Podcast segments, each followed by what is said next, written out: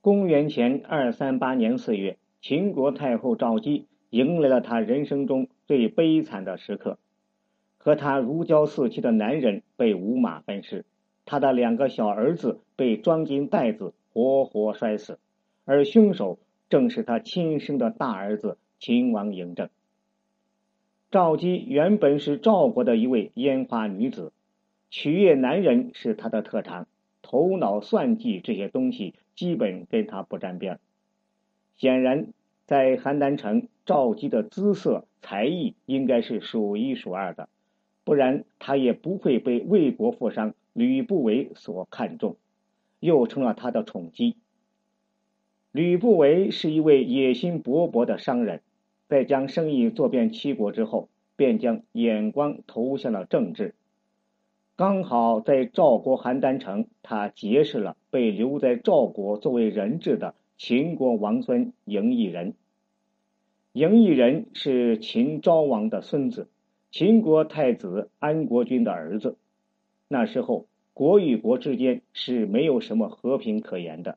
上一秒还好的难舍难分，下一秒就可以刀剑相向，而这个时候人质很容易面临被杀的可能，所以能被送去异国当人质的肯定是爹不疼娘不爱的。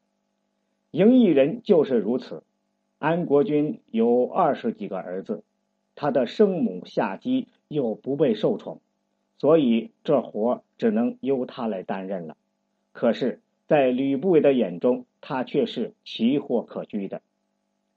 有心于政治的吕不韦，对当时局势进行过一番研究之后，认为秦国最有可能统一全国。然后再研究秦国内部局势，秦昭王已经年迈，撑不了几年。接下来就是太子安国君接班。重点来了，因为安国君的正式夫人华阳夫人没有儿子。所以，安国君的二十几个儿子，谁都有可能是下一任接班人，包括嬴异人。就这样，吕不韦先找到异人，表示可以让他飞黄腾达。身处绝境的异人一开始还不以为然，但在听他一番计划之后，激动的几乎要哭出来，向他叩头拜谢，称如果事成，以后就和他共同治理秦国。吕不韦留下一堆珠宝给异人用以结交宾客后，又带着大量的金银来到秦国，先找到华阳夫人的姐姐，通过三寸不烂之舌和金钱攻势，让他认为华阳夫人必须认异人为义子。本来华阳夫人虽然专宠，但没有儿子，也让他感到担忧。毕竟色衰爱弛，加上哪天安国君崩了，那……他连靠山都没有了，如今异人主动要投靠自己，而且据说他还很贤能。如果现在将他扶为太子，后半生的尊宠不就有着落了吗？就这样，在华阳夫人的枕头风之下，安国君答应了他的请求，刻下了玉符，立异人为继承人。这件大事办得出人意料的顺利。吕不韦兴冲冲的回到赵国后，马上办了一场庆功宴。就在这庆功宴上，赵姬也跟着一众舞女献舞。而这么多的舞女里，舞姿曼妙、姿容出众的她，很快被异人一眼看中。一人假借酒意索要赵姬，吕不韦很生气：“我为了你都散尽千金，难道区区一个女子都舍不得让给你吗？”这话说的很诚恳，搞得一人差点都感动哭了。几天后，赵姬被一顶轿子从吕家抬到异人的住所。赵姬久经风月，虽善于人，加之本性放浪，一人一经接触便沉迷其中，两人情投意合，如胶似漆。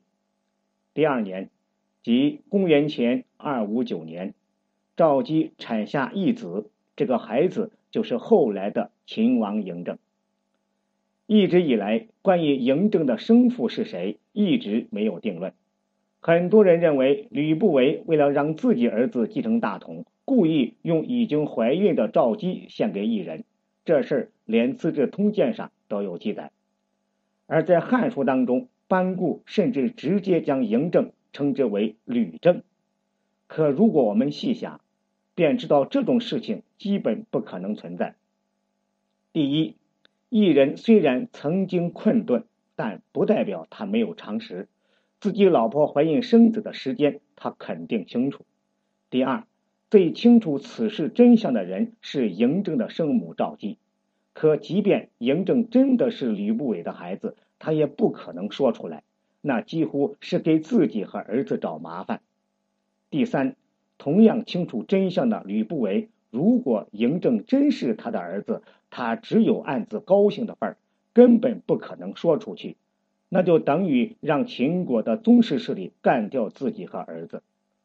而除了这三个当事人，谁还能清楚人家的事儿呢？需要说的是，这些历史多出自汉朝史官之手，这就很容易理解了。那就是汉朝为了否定嬴政即位的正统性而造谣抹黑他的。当然，无论嬴政的生父是谁，都不影响他在历史中的重要地位。公元前二五七年，秦昭王派兵围攻赵都邯郸城，他显然没有将异人这位孙儿放在心上，所以也顾不得他的安危。果然，赵孝成王被激怒后，扬言要杀了异人泄愤。幸亏李不韦反应够快，拿出六百金买通守城官吏，一人才得以逃回秦国。只是赵姬和嬴政。被落在了赵国。一人回到秦国时，按吕不韦的建议，穿上楚国服装拜见华阳夫人。身为楚人的华阳夫人深受感动，当场为一人改名为楚。此后，一人就叫做子楚。一人是安全了，可是作为敌国王子女人和儿子，赵姬母子却陷入了险境。赵国转而要追杀他们。可是孤儿寡母怎么逃呢？能逃到哪里去呢？据《史记》记载，赵欲杀子楚妻子，子楚夫人赵豪家女也，得逆，故母子竟得活。什么意思呢？就是赵国想杀掉子楚的妻子儿子，子楚的夫人是赵家的好女，得到隐藏，故母子竟得活命。赵姬本是一个烟花女子，怎么突然成了豪门佳人呢？很大可能是赵姬为了藏身，利用自己的美色，暂时攀附了赵国的一个权贵。无论如何，赵姬一介弱女，带着一个孩子逃亡，即便有藏身之所，也注定非常的艰苦。直到公元前二五一年，赵国迫于局势，将他们送回秦国时。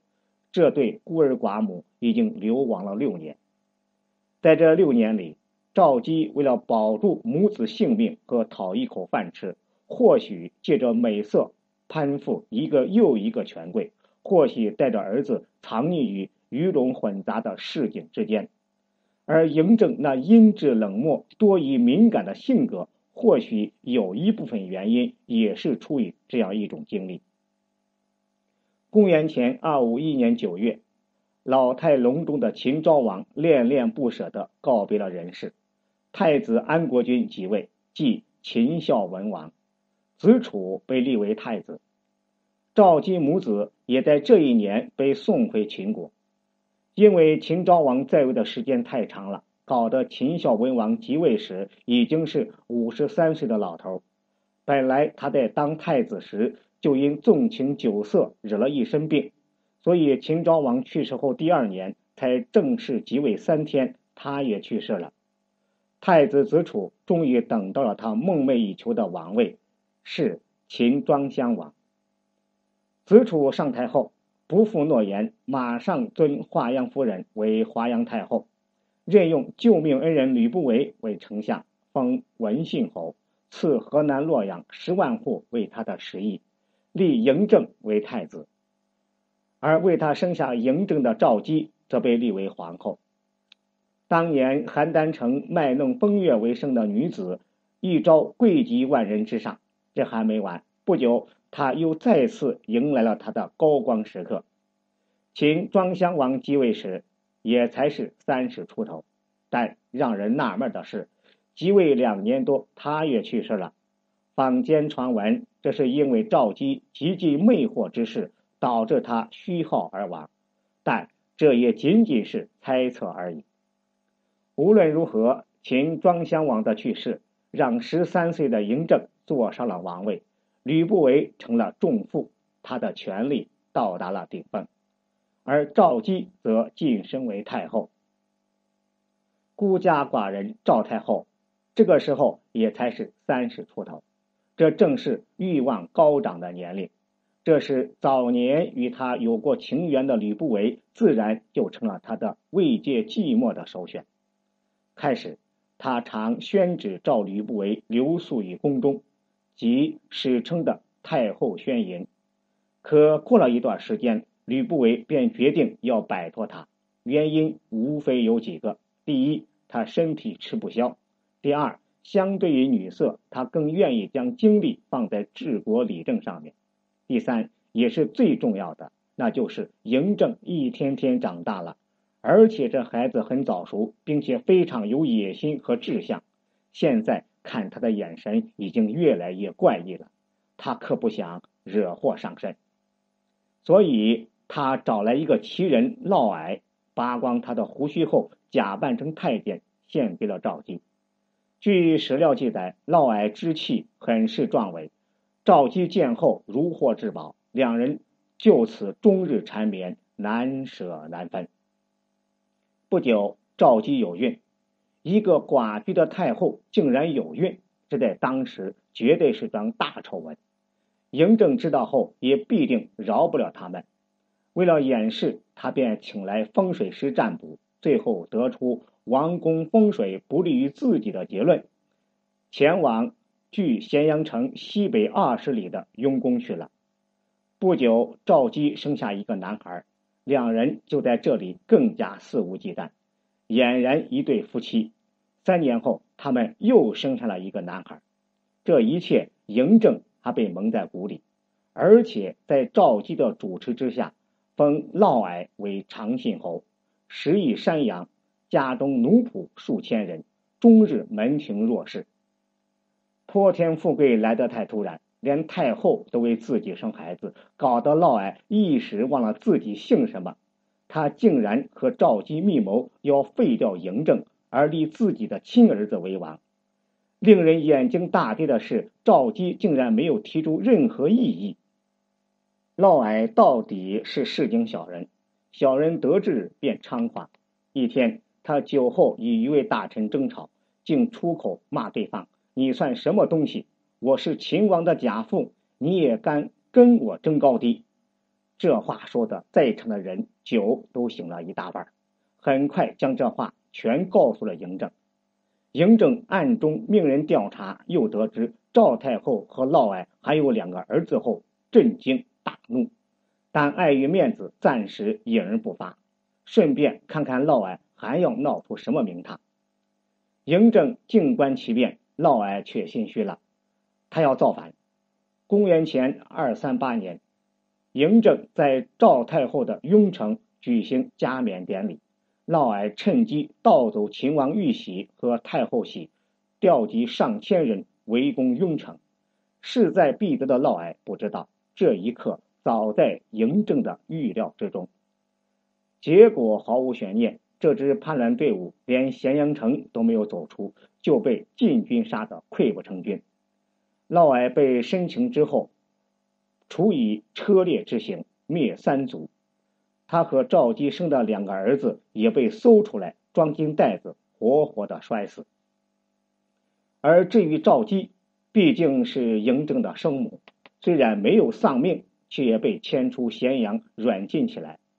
嬴政显然对这位母亲厌恶到了极点，以至于连续二十七人为赵姬求情。都被处死，最后是一个齐国人毛娇谏言直指嬴政软肋，赵姬才被接回咸阳甘泉宫居住。但是他再也没有情爱，也失去了母子之情。三年后，吕不韦在收到嬴政一封诛心之信之后，长叹数声，饮鸩而亡。赵姬越发沉寂了。公元前二二八年，孤独了十年后，赵姬带着他的荒唐与世人的唾骂告别了人世。一直以来，赵姬的浪荡饱受苛责，人们都骂其自食其果。可是没有人想过，这位原本在酒肆里讨生活的烟花女，她的人生追求就是很简单的生理欲望，根本没有想过要贵及万人之上，没有想过要面对泼天富贵。可命运却强塞给了她，而她却无法拒绝。如果她不被送给异人，如果她不做太后，她也可以在烟柳巷当中过得很满足。他没有吕雉、秦宣太后那种政治野心，可是命运的推手却将他推到了政治的漩涡之中。说到底，人人都想追求大富大贵，并非真的适合每一个人。